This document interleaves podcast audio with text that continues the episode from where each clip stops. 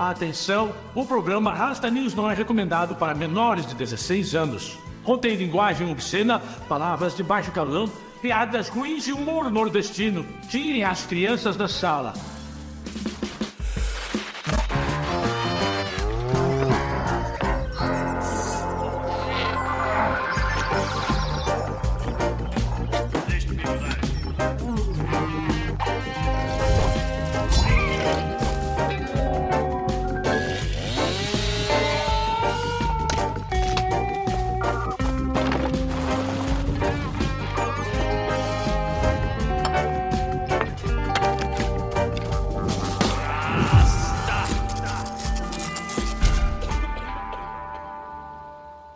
Boa noite, embaixadores. Boa noite, raças e rastas. Sejam bem-vindos a mais um Rasta News, o seu jornal semanal isento de notícias. Um dia jubiloso, uma celebração da inocência ou apenas mais uma quilingagem de patuscos para vender ovo maltino e tênis de luzinha. No Rasta News de hoje, falaremos desta data que anualmente vem exortar os pais de família a tirar os escorpião do bolso e alimentar os devaneios de uma juventude cada vez mais transviada. No Rasta News de hoje, Dia da Criança. Porra, meu irmão, dia da criança me amarrava, meu amigo. Tinha três vezes por ano que eu podia pedir para os meus pais alguma coisa um pouco mais especial, além do teto que me abrigava, a comida que me alimentava e a paciência para me aguentar. Era aniversário, Natal e Dia das Crianças, meu amigo. Porra. O Dia das Crianças tinha algo muito top, porque era o quê? Era só para criançada. E a gente tinha menos chance de chegar alguém ali com a caixinha, com aquele papel de presente, com o cheirinho já aguçava aquela expectativa, né, de um brinquedo. Aí a gente abre lá e tem uma bermuda. Pô, meu irmão, até hoje eu não gosto de bermuda. Eu não sou delinquente, não sou skatista para ficar andando de bermuda. Não bati na minha mãe, nem vendi liquidificador para comprar uma pedra para ficar andando de bermuda. Não.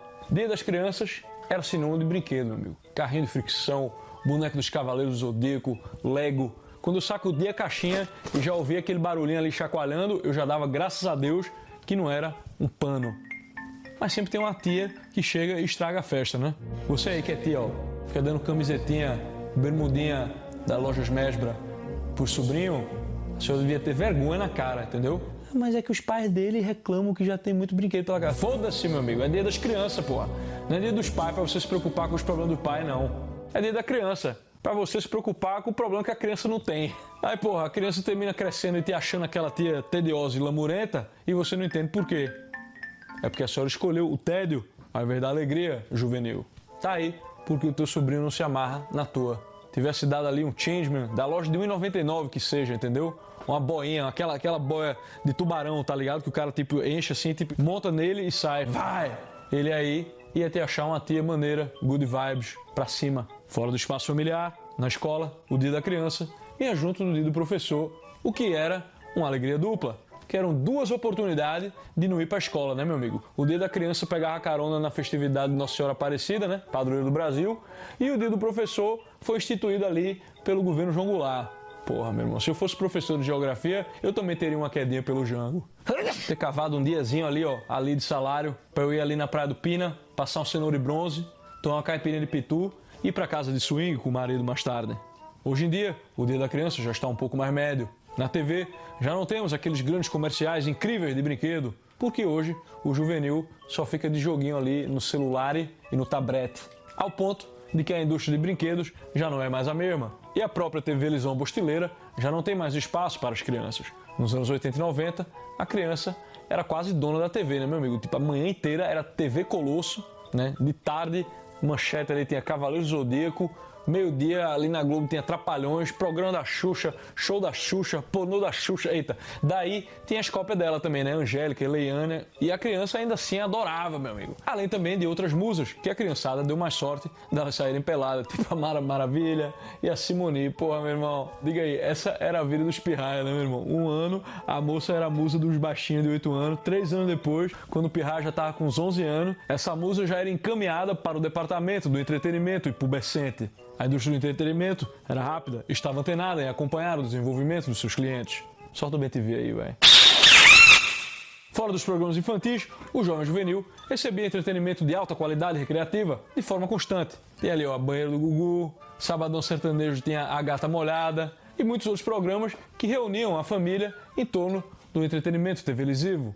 Esse negócio da inocência da criança não tem como não, né, velho? Tipo, olha o que a gente cresceu vendo. Puta que o pariu. Porra, meu irmão. E a parada que eu achava mais incrível era o nível de falcatrua e enganação que rolava, né? Todo domingo eu ligava no SBT porque eu sabia que vinha coisa boa, né? O Gugu sempre trazia ali uma modelo, atriz ou uma cantora dessa aí da série B ou da série C que tinha saído capa da revista da Sexy ou ele ela, né? Que era o segundo escalão da raparigagem no Brasil, né? Aí chamava uma dessas aí para dar uma entrevista, né? Daí ele metia a cara de pau de mostrar a revista, cobrindo ali as partes mais sensíveis, com o microfone e com as mãos, né? Era só esperar, meu amigo, que a revista sempre ia dar uma escorregadinha ali na hora de virar a página e ia sobrar uma... Pior que daí veio a dona Globo, né, sempre pomposa, sentindo a porrada no Ibope que o Gugu dava e tentava copiar, né? Eu lembro que o Faustão trouxe uma atriz global que depois terminou no pornô, né? Como é o nome dela? Como é o nome dela, embaixador? Leila Lopes, isso mesmo. O senhor é muito bem formado, viu, embaixador? Vejo que nesse campo da literatura o senhor é bem versado, né? Mas é isso aí, ela mesma, Leila Lopes. Daí o Faustão chamou a Leila para dar uma entrevista, porque ela estava na capa da Playboy. Haja coração. Atriz global, Série A, revista de gala, a revista brasileira. A entrevista foi um fiasco, né, meu amigo? Faustão abriu a revista e ali a galera na expectativa e tudo que interessava estava coberto com fita adesiva preta, meu amigo, para não sair do padrão global. Pô, meu irmão, que decepção, hein? Não dava pra ver nada. Não tinha aquela adrenalina de esperar a revista escorregar ou aquele momento ali do virar da página, grande Gugu. Uma tremenda decepção. Uma puta falta de sacanagem. Eu acho uma puta falta de sacanagem. Literalmente, uma falta de sacanagem. A Rede Globo definitivamente não sabia produzir o conteúdo que interessava ao brasileiro e muito menos aos jovens juvenis entrando na puberdade. Tá pedindo BTV de novo, né? A verdade é que o Brasil era assim por uma simples razão. Naqueles tempos, a nossa cultura e educação ainda não tinham sido reformadas com base na filosofia pedagógica do grande educador, pedagogo e psicotrópico Chorão em sua canção Não é Sério. Vocês ficam falando aí, ó, e reclamando de pau no freire, com a pedagogia dos comprimidos? Mas vocês nunca leram e só ficam repetindo o chavão aí. Se tivesse se debruçado sobre o tema, perceberiam que a pedagogia do comprimido não causou foi nada comparado àquela cantoria sofrida e sem fim do tal do não é sério, não é sério, o Brasil, o jovem não é levado a sério. Well.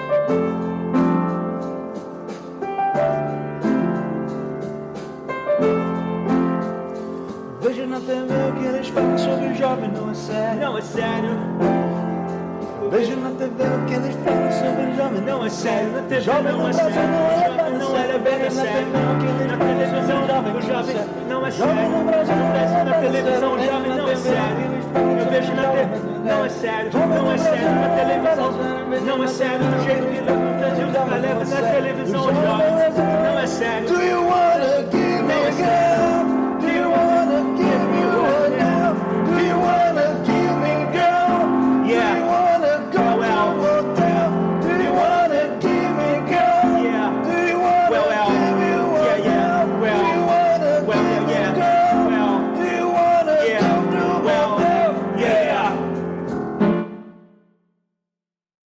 Mas antes mesmo do lançamento desta obra musical, já havia um outro educador preparando a destruição da alegria no Brasil através da prática de levar o jovem a sério. Era ele, o primo do Geraldo Alckmin, Serginho Grossman, meu amigo, com seu programa livre. Eu tenho certeza que uma pesquisa acadêmica séria provaria que o Chorão assistiu muito ali programa livre para ter chegado às suas conclusões filosóficas tão erradas sobre o jovem e que terminaram deturpando o Domingo Legal. No início dos anos 2000, a espontaneidade brasileira ainda resistiu num programa H, ou então a Festa do Malandro, mas a cultura brasileira rapidamente foi tomada pelos ideais do Serginho e do Chorão. Hoje em dia, a criança é levada a sério, mas não pode fazer mais nada. Tem que dormir cedo, não come carne de vaca, não come fritura, não brinca com a arminha, não pode ter uma espada, não pode jogar um joguinho que tenha mais um, um pega, uma violência, entendeu? Pô, meu irmão, eu com 9 anos ali eu jogava Mortal Kombat, né, porra? Tu dava um soco no maluco, jorrava meio litro de sangue, né? Tem até aquela mina lá que dava um fatality e arrancava o coração do maluco, meu amigo. Era vida louca. Eu já percebi que até a nossa galera fica num certo fingimento sobre essa coisa da inocência das crianças, né? Mas eles mesmo deixavam os filhos na TV assistindo essa putaria toda e jogando esse joguinho todo sem nenhuma supervisão.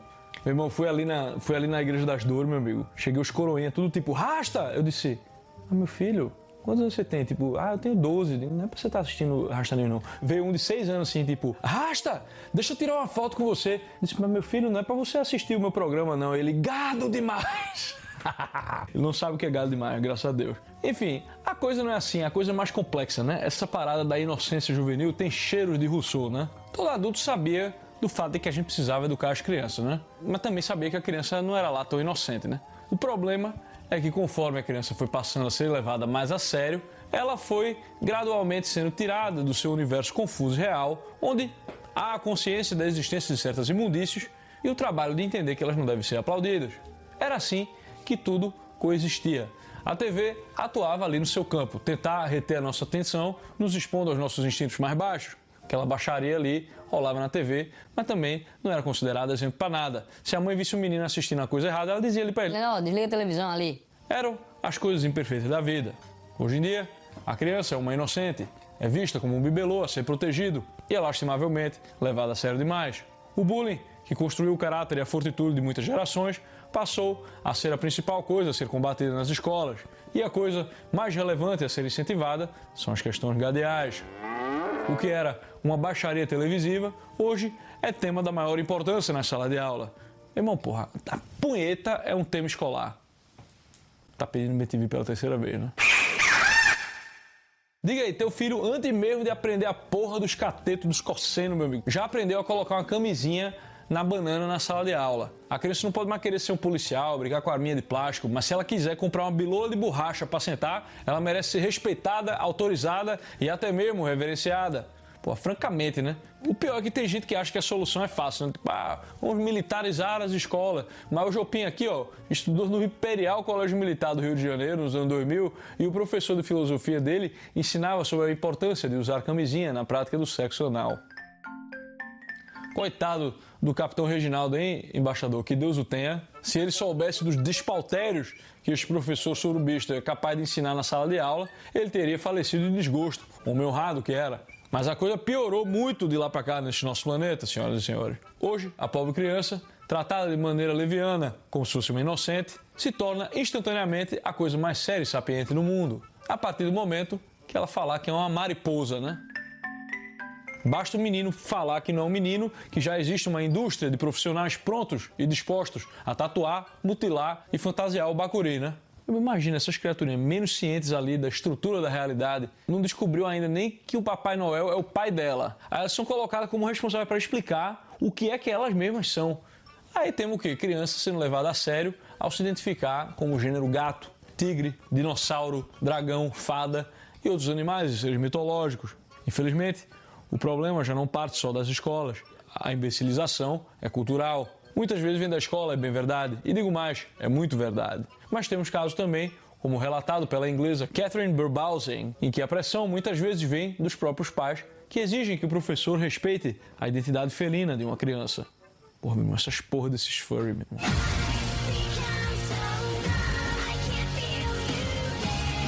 que nem uns tarados se vestindo de gato. 15 anos atrás era matéria sobre extravagância sexual no Fantástico, né? Documento trololó isso aí. Hoje virou exemplo a ser seguido. A doutora Diane Ehrensaft, Filma!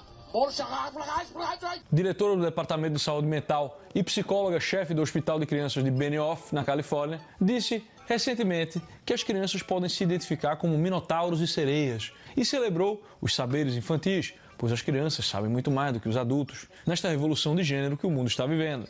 Aparentemente, o adulto já não tem o lugar de fala nas escolas infantis, nessa busca de uma epistemologia que não seja esta cristã, ocidental, heteronormativa, corna e cruel. Ele é mau e cruel. Aliás, é só coisa boa que a galera quer ser, né? Ser uma cap bonita, um vampiro, um titã, um lobo sinistro. O cara se acha ali especial. Ninguém quer ser uma mosca varejeira, né? Que com aqueles biscoitinhos de bosta ali. Ninguém quer, né?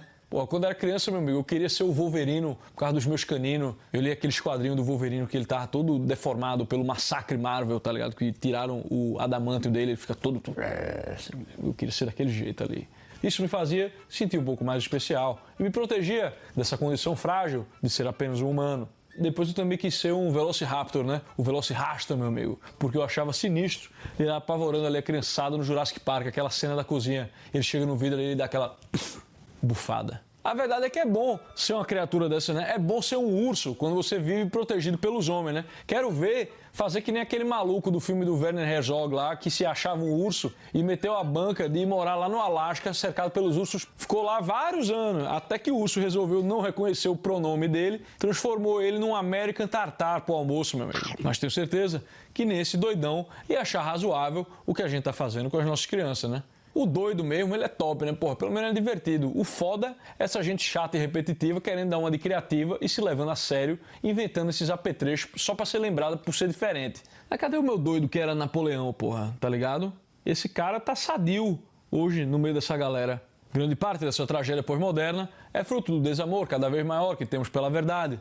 Começa entre adultos, quando consideramos cada vez menos adequado que se diga o que se pensa ou a verdade, pois ela pode ferir algum sentimento. Vamos ali, nos rebaixando ao esperneio, de uma maneira em que chegamos ao ponto de acreditarmos ser adequado colocar a realidade abaixo da ilusão sonhadora de qualquer criança. Faixa etária que, graças às ideologias trans, começa ali a um ano de idade e pode terminar aos 50 anos na cara. Nos rebaixamos aos pronomes, não como uma gentileza sutil, que nem, pô, tô ali andando na Augusta, encontro a Sheila, um gogó desse tamanho, uma pele, uma tez brilhosa, entendeu? Lapa de piroca. Eu digo, poxa, minha senhora, como é, como é que eu chego aqui, entendeu? Tipo, tenho essa gentileza. Mas não dá pra aceitar essa obrigação escancarada, porque aí, meu amigo, a galera vai começando a achar que o reconhecimento de sua subjetividade mais estapafúrdia deve ser alçada à esfera dos direitos, meu, colocando a todos o dever de tomar o desarrazoamento e o despautério como novo normal, sempre pedindo por mais licença e nunca se responsabilizando pelos danos causados aos infantos juvenis. Em 50 anos, fomos de uma juventude transviada, que se rebelava contra o sistema, a um juvenil transviado, que pede ao sistema que sua rebelião contra o Logos tenha todas as seguranças das leis dos homens. É a transbigodagem, né, meu amigo? E falando em bigodagem, é hora do nosso troféu bigodagem. E o troféu bigodagem de hoje vai para o doutor hermético, fofoqueiro e psiriqueiro. É ele, Lawrence Pasder. O médico que deu o pontapé no pânico satânico dos anos 80 e 90. Bom, a gente está aqui falando sobre como educadores e psicólogos influenciam as nossas crianças. Então, nada mais justo do que nos lembrarmos sobre o pânico satânico que iniciou quando o médico Lawrence Pasder lançou a obra Michelle Remembers, onde relatava as memórias reprimidas de abusos e rituais sofridos pela sua paciente e futura esposa, Michelle Smith. Pela enorme influência do seu livro e pela postura enviesada dos conselhos de psicologia e psiquiatria, o consenso científico do meio era que as memórias reprimidas de um paciente eram fontes bastante confiáveis de informação. A recomendação para os doutores era que, além de ser errado questionar uma vítima, principalmente mulher, certamente ninguém lembraria de algo que não ocorreu. Surgiram daí milhares de casos incríveis e inúmeras pessoas foram presas no que parecia ser a descoberta de inúmeras redes conspiratórias de abuso infantil. O pânico satânico se espalhou pelos Estados Unidos e rapidamente atingiu a Europa e outros países. As polícias cooperavam, pois acreditavam estar desvendando ali uma rede internacional de abuso infantil e de satanismo, né? O famoso estrupanginho, levar pro meu sítio em São José. Chegando lá, vou botar o- os cabritos pra mamar, testada no pau do nariz, soco no coração, chapa nos peitos. Em 1994, na Austrália, surgiu um dos casos mais incríveis, onde duas irmãs se juntaram e fizeram acusações sinistras contra os pais. Porra, meu irmão, duas pessoas contando o mesmo conto, a primeira coisa que a gente faria, naturalmente, é acreditar, né? E não muito tempo depois das primeiras acusações contra o pai, as duas irmãs australianas começaram a lembrar de tios e avós participando de ritos sexuais, onde se bebia até sangue, meu amigo. Mas algumas coisas, aos poucos, começaram a ficar meio suspeitas. Primeiro, que as duas irmãs não lembravam de nenhum abuso infantil até os 20 e tantos anos, quando elas começaram a se consultar com o mesmo psicólogo. Segundo, as memórias tinham algo de peraltas e falcatruentas. Porra, por exemplo, as duas meninas tinham um irmão que, desde que elas começaram a denunciar os abusos, apoiou elas, né? Imagina, porra, tava chocado com o que tava descobrindo ali sobre os pais e a família dele, né? Daí, ele passou a pagar as sessões de terapia para que elas pudessem descobrir tudo sobre o passado delas. Após muitos anos pagando e apoiando as irmãs, a história já estava tão absurda que ele ficou desconfiado e resolveu parar de pagar o tratamento delas. Foi aí que, vejam só vocês, de repente, as irmãs também lembraram que ele, olha que maluquice, olha que maluquice, ele também havia participado dos rituais e estuprado as irmãs durante a infância delas. Ou seja, a mina tão de sacanagem, né? Tão de sacanagem. E um coitado desse maluco, né? Parecia mais fácil acreditar que uma pessoa, o pai, era um sádico abusador, do que imaginar que as duas irmãs juntas fossem fazer uma maldade dessa com o pai e fossem inventar algo assim gratuitamente e a troco de nada. Mas ele estava enganado. e o pai das duas terminou sendo absolvido por falta de provas. E, para ficar mais bizarra a situação, no final de sua vida, as filhas passaram a frequentar a casa dos pais durante os almoços e reuniões de família, como se nada tivesse acontecido. Mas existem muitos outros casos, senhoras e senhores. Na verdade, foram por volta de 12 mil casos que terminaram sendo arquivados ou o acusado absolvido. Em alguns destes casos, as torturas descritas pelos pacientes incluíam torturas tão pesadas que deixariam cicatrizes, mas não se encontrava nada nas supostas vítimas. O denominador comum de todas essas acusações eram serem baseadas em memórias reprimidas que foram desvendadas em sessões de terapia. Certas vezes, a prática era pedir ao paciente para fechar os olhos e descrever as imagens que surgissem na sua cabeça. A essas imagens se dava o nome de memórias reprimidas. Simples assim. Pronto. E para piorar, muitas vezes a sugestão de uma situação de abuso sexual por parte dos pais era uma ideia trazida pelo próprio médico terapeuta. Imagina, pô, um doutor pegando um paciente que já estava ali por ter alguma fragilidade mental e que ele deveria proteger e o maluco colocando as memórias macabras e pervertendo as memórias do cidadão. Era melhor que o paciente pegasse essas imagens fantasiosas e sombrias e fosse fazer um disco de black metal, né? Mas, ao invés disso, o terapeuta chamava essa fantasia de realidade de verdade. Em pelo menos um caso, também na Austrália, uma terapeuta incentivava a sua paciente a se comportar como uma criança, transformando a terapia autonepiofilia ao ponto de dar colinho para a paciente se deitar e chorar. Depois, ainda dava lições de casa para ela, né? pedindo que fizesse diários, listasse nomes de abusadores. Os pacientes ficavam tão fragilizados e tão traumatizados com sua memória que chegava a sofrer com psicoses e alucinações durante o processo, né? aterrorizado por um passado que nunca existiu. Uma mentira que o cara contou para si mesmo e esqueceu. O processo terapêutico era sempre expandir os contos cada vez mais. Primeiro, as memórias que surgiam era tipo o pai ou a mãe terem encostado ali de uma maneira estranha ou massageado a vítima de forma sensual. Mas ao longo dos meses e anos, conforme as sessões de terapia eram mais e mais frequentes, os pacientes passam a se lembrar de torturas, estupros e tudo vai se expandindo. Da acusação contra os pais, passa-se a incluir também avós, tios, primos, irmãos e amigos dos pais. De massagens sensuais, passa-se a lembrar de rituais satânicos de tortura. Conforme os casos caíam mundo afora, um a um, no final dos anos 90, a conta chegou e muitos doutores foram processados por implantarem memórias falsas em seus pacientes e as recomendações dos conselhos de psiquiatria mudaram em relação a acreditar de forma cega em lembranças de rituais satânicos e outras memórias reprimidas. Ficou claro que quando as histórias se expandem indefinidamente, com cada vez mais complexidade de gente envolvida nas acusações, é um sinal de inconsistência. Mas não é tão fácil ter tanto sádico e psicopata numa mesma família e cooperando todos assim de, de forma secreta. Nem todo mundo é os Clinton, porra. No mundo não tem tanto espaço para tanto Clinton, não, porra. A verdade é que os pacientes haviam sido jogados num buraco negro e sido incentivados a se afundarem em si mesmos e a acreditarem que qualquer imagem pervertida da nossa mente é a verdade e faz parte da estrutura da realidade.